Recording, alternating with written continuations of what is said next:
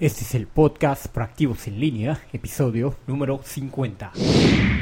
En esta era digital, donde toda la información está a un clic de tus manos, y para alcanzar el éxito al 100% hay que pensar de forma global y no local. Proactivosenlinea.com es el espacio que estimulará tus sentidos y tu mente para descubrir tu verdadera misión y satisfacción personal como profesional, con un mejor estilo de vida. Y ahora te dejamos con Carlos Castillo en el podcast de hoy.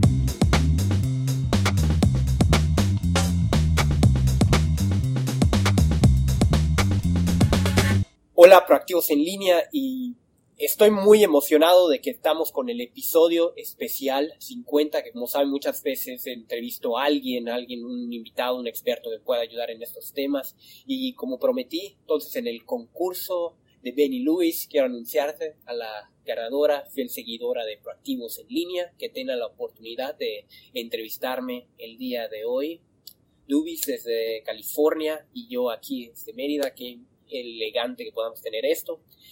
Y también te cuento que hoy estoy muy emocionado por el libro que ya está con la publicación impresa. Ahora voy a hacer preventas en la Universidad Modelo, mañana también en la FECA, como se pueda y con muchas, muchas otras aventuras. Así que cualquier pregunta, cualquier duda, por favor no de, olviden hacérmelo mención, enviarme un email, visitar en proactivosenlinea.com y en pregúntale a Carlos, mande un mensaje o qué es lo que te gustaría que se mejore. Todo eso siempre abierto a tu crítica, recepción y siempre mejorar. Como siempre me importa que quieras de verdad seguir tu camino, que sigas ese recorrido en tu emprendimiento y que no te des por vencido. Bueno, Luis, muchísimas gracias por venir aquí el, por la presentación. ¿Cómo estás? ¿Qué tal? Iniciamos. Hola, bienvenidos a podcast de Proactivos en línea, el espacio para emprender el éxito en la red. Y yo soy una seguidora fiel de Carlos Castillo y Proactivos en línea. Me llamo Luis. Mucho gusto y saludos a todos. bien. ¿Qué es lo que, qué es por qué te gusta mucho el podcast? Discúlpame. Ah, porque me, me, has ayudado, he aprendido muchas cosas a las que no sabía y las que sabía a reafirmar conocimientos y me estás ayudando a quitarme el miedo de hacer muchas cosas que siempre había soñado pero no tenía el carácter para hacerlo y tú me estás empujando a que sí se puede hacer las cosas. Qué bueno, es que bueno que estás este, escuchando a, vencer esos miedos. Eh, cuéntame un poco las preguntas que tienes. Ok, mi primera pregunta es, ¿por qué decidiste iniciar un podcast? Muy, muy buena pregunta. Pues no te miento porque me interesa, después del curso que tomé y de aprender del valor verdadero de lo que es el, el marketing y sobre todo en los medios digitales, yo dije, esto tiene que ser algo muy aplicado, o sea, tengo que hacer esa conexión de que esto vale para muchas personas, sin importar el giro que te encuentres, a lo que te quieras dedicar. Y dije, esto me hubiese gustado aprender incluso antes de haber estudiado música en la universidad. O sea, dije, no, no está nada malo que sepas qué es lo que te gusta, pero me doy cuenta de que si te interesa vivir de lo que te apasiona, el aprender a mercadearte, el aprender sobre ventas, de cómo pues, estar interactuando con gente nueva de otros espacios, conectar en internet. Dije, eso es lo que te va a pagar de por vida, no importa lo que hagas. Y eso es lo que quería transmitir en el mensaje. Y mi segunda pregunta es, ¿cómo identificas el Internet y las conexiones creadas serían tu pasión en la vida? Eh, ¿Cómo me podrías explicar eso más en tus propias palabras? Ah, ¿Cómo identificaste tú ah, de que el Internet y, y, así las conexiones que tienes con la gente que te rodea o con la gente que te va siguiendo, con la gente que te admira, iban a ser tu pasión? ¿Cómo lo, cómo lo identificaste tú? ¿Cómo lo supiste? Eh, eso se fue... Muchos tenemos ese problema que a veces no sabemos qué es ah, para lo que somos buenos y, y, cuando ya lo sabemos, cómo saberlo utilizar. Y tú supiste qué es lo que te gusta y tú supiste cómo poderlo utilizar porque tienes tu, tu propia podcast y tienes tu, tu página de internet y tienes ya ahora.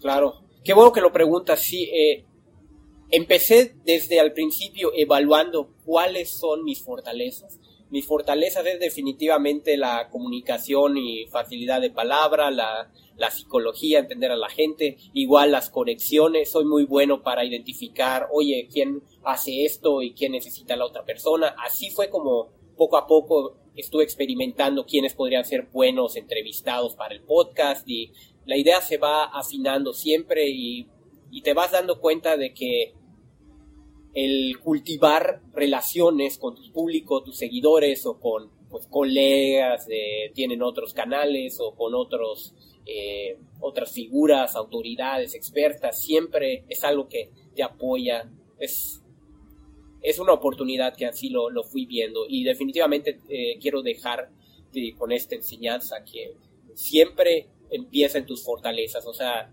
si no sabes, si no eres bueno haciendo algo, y lo necesitas, pues busca pues un partnership con alguien que lo necesite o alguien, o sea, siempre concéntrate en tus fortalezas y no trates de componer tus debilidades, que es una, lamentablemente es una mentalidad que nos enseñaron mal en la escuela, que el miedo a equivocarse, el miedo a ser malo en literatura, en matemáticas o en geografía, o, o sea, digo, no, no importa, si no, si, si no te va bien eso, pero te va bien en los deportes, adelante, o sea, enfócate a eso en vez de tratar de destacar en lo que no se te hace natural y sí, busca tus fortalezas. Y no solamente tengas el talento, sino el esfuerzo. Tienes que estar dispuesto así a echar, andar, hablar todo el tiempo la carga. ¿Qué más? Bien. Entonces la tercera pregunta es, ¿cómo pierdes el miedo y te retas a hacer tantas cosas diferentes? Te hago esta pregunta porque a lo que veo, a quién eres tú cuando empecé a mirar tu, tu página, decía que te gusta la música, la traducción, el control de calidad, videojuegos y eres ahora escritor. Entonces veo que eres todo multifuncional, tienes demasiadas cosas, haces demasiadas cosas y me imagino que en todas eres muy bueno. Entonces, ¿cómo haces para poder tener tantas virtudes. O sea, las virtudes no realmente son eh, habilidades que se fueron cultivando poco a poco. Realmente, para empezar, sí tengo que actualizar mi página de sobre mí para que sepan que, bueno, ya no estoy dedicando ni a traducciones, ni a eso. aunque sí lo hago, pero no es mi, no es mi oficio. Eso a mí se me facilita mucho. Pero hablas varios idiomas, me imagino. sí, sí, sí, bueno. Es algo que mucha gente no se ¿verdad? Eh, a mí se me dio porque tuve la yo vivo en California y, y, hay muchísimas personas que tienen 40, 50 años y, no hablan ni una gota de inglés. O habemos otros que no tenemos tantos años, pero de todas maneras a nuestro inglés no es bueno. Lo digo porque tengo una amiga que no tiene mucho que llegó y, ya habla un pues inglés mejor que el mío. Sí, es que depende. Hay muchos factores. Por ejemplo, si quieres aprender inglés y te vas a vivir a Estados Unidos, es súper importante que uno te inmersas mucho, que te interese la pasión, o sea, tener la, el deseo intrínseco de aprenderlo, lo vas a tener. Yo, por ejemplo, veo mucha utilidad en saber de programación, codificar qué lenguaje y que todo, pero realmente no me interesan los detalles y dije, ¿sabes qué?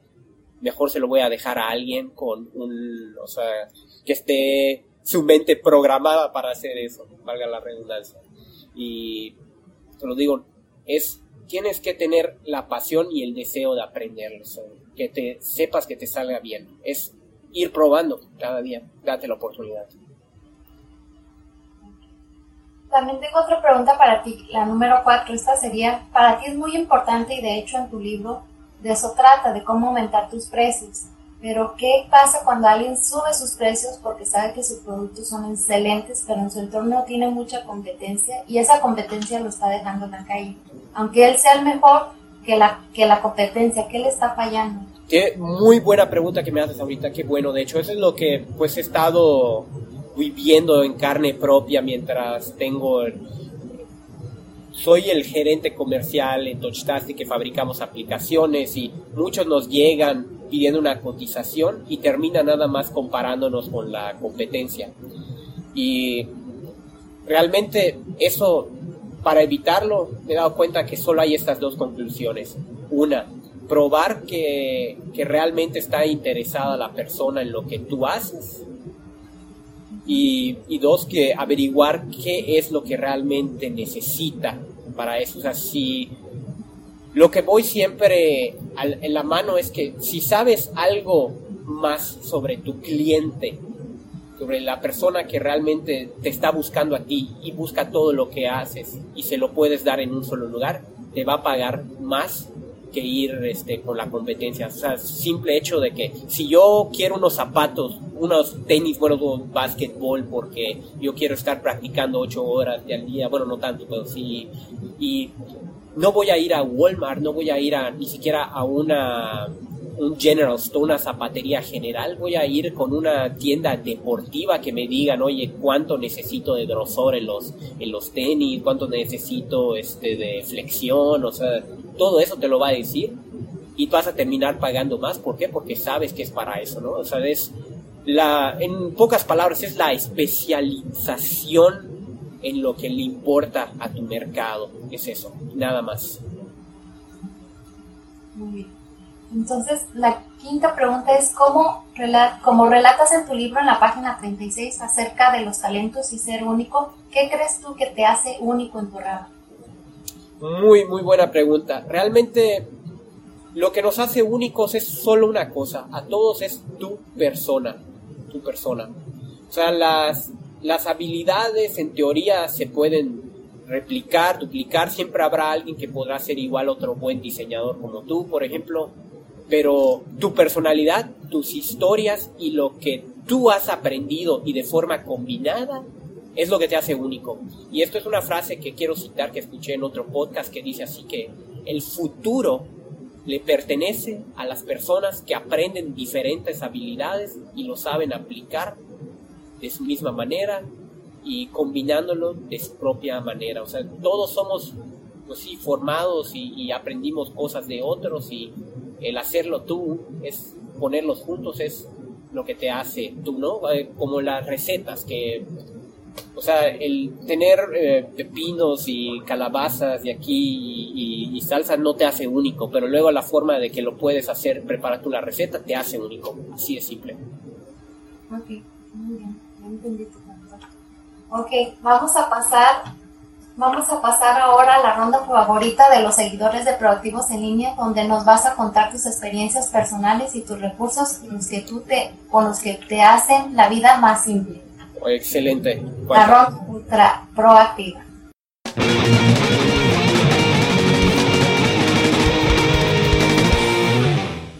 La primera pregunta es, ¿qué significa para ti emprender o ser emprendedor? Para mí significa atreverte y saber que te llega el miedo de quién soy yo para hacer esto, por qué lo tengo que hacer, es definir tu por qué y tener que atreverte, nada más. Número dos, algo que te impida dar el salto a emprender. Sí, el, miedo común, todos, el, el pensar el por qué que te puede detener, es muy importante cultivar la mente. La número tres, algo por lo que estás muy agradecido o un momento de mayor orgullo? Estoy muy agradecido por, eh, por seguidores, fans dedicados como tú. Estoy agradecido por pues, la oportunidad de poder publicar o de tener el apoyo de mi mamá, sobre todo, ha sido crítico, importante toda la vida, desde todos los años que he estado en Canadá y ahorita de regreso. Es, siento que ella es una persona clave para, para mí. Y sí, Muchas gracias por mi parte. Imagino que es una bendición el, tener a alguien más que que sea tu familia la que te apoye. Exactamente, exactamente, exactamente. O sea, lo mejor es busca, busca gente que te que alimente, que cultive tu espíritu, tu inquietud. Aléjate de la gente negativa, de la que piensa que, que nada es posible y que todo está difícil.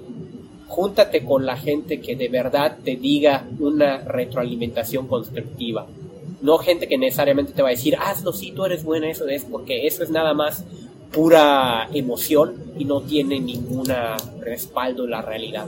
Pero sí, júntate con gente que te pueda alimentar, búscate un mentor, busca que alguien te coachee, que alguien te apoye en eso. O sea, es, sí va a ser un mundo solitario y tienes que aprender a vencerlo. Wow. Número cuatro, definición de éxito para ti. Es un, es un proceso, no un camino, es saber celebrar los logros. Nada más. Saber celebrar los logros este, ya recorridos. No sentarte en tus laureles. Pero...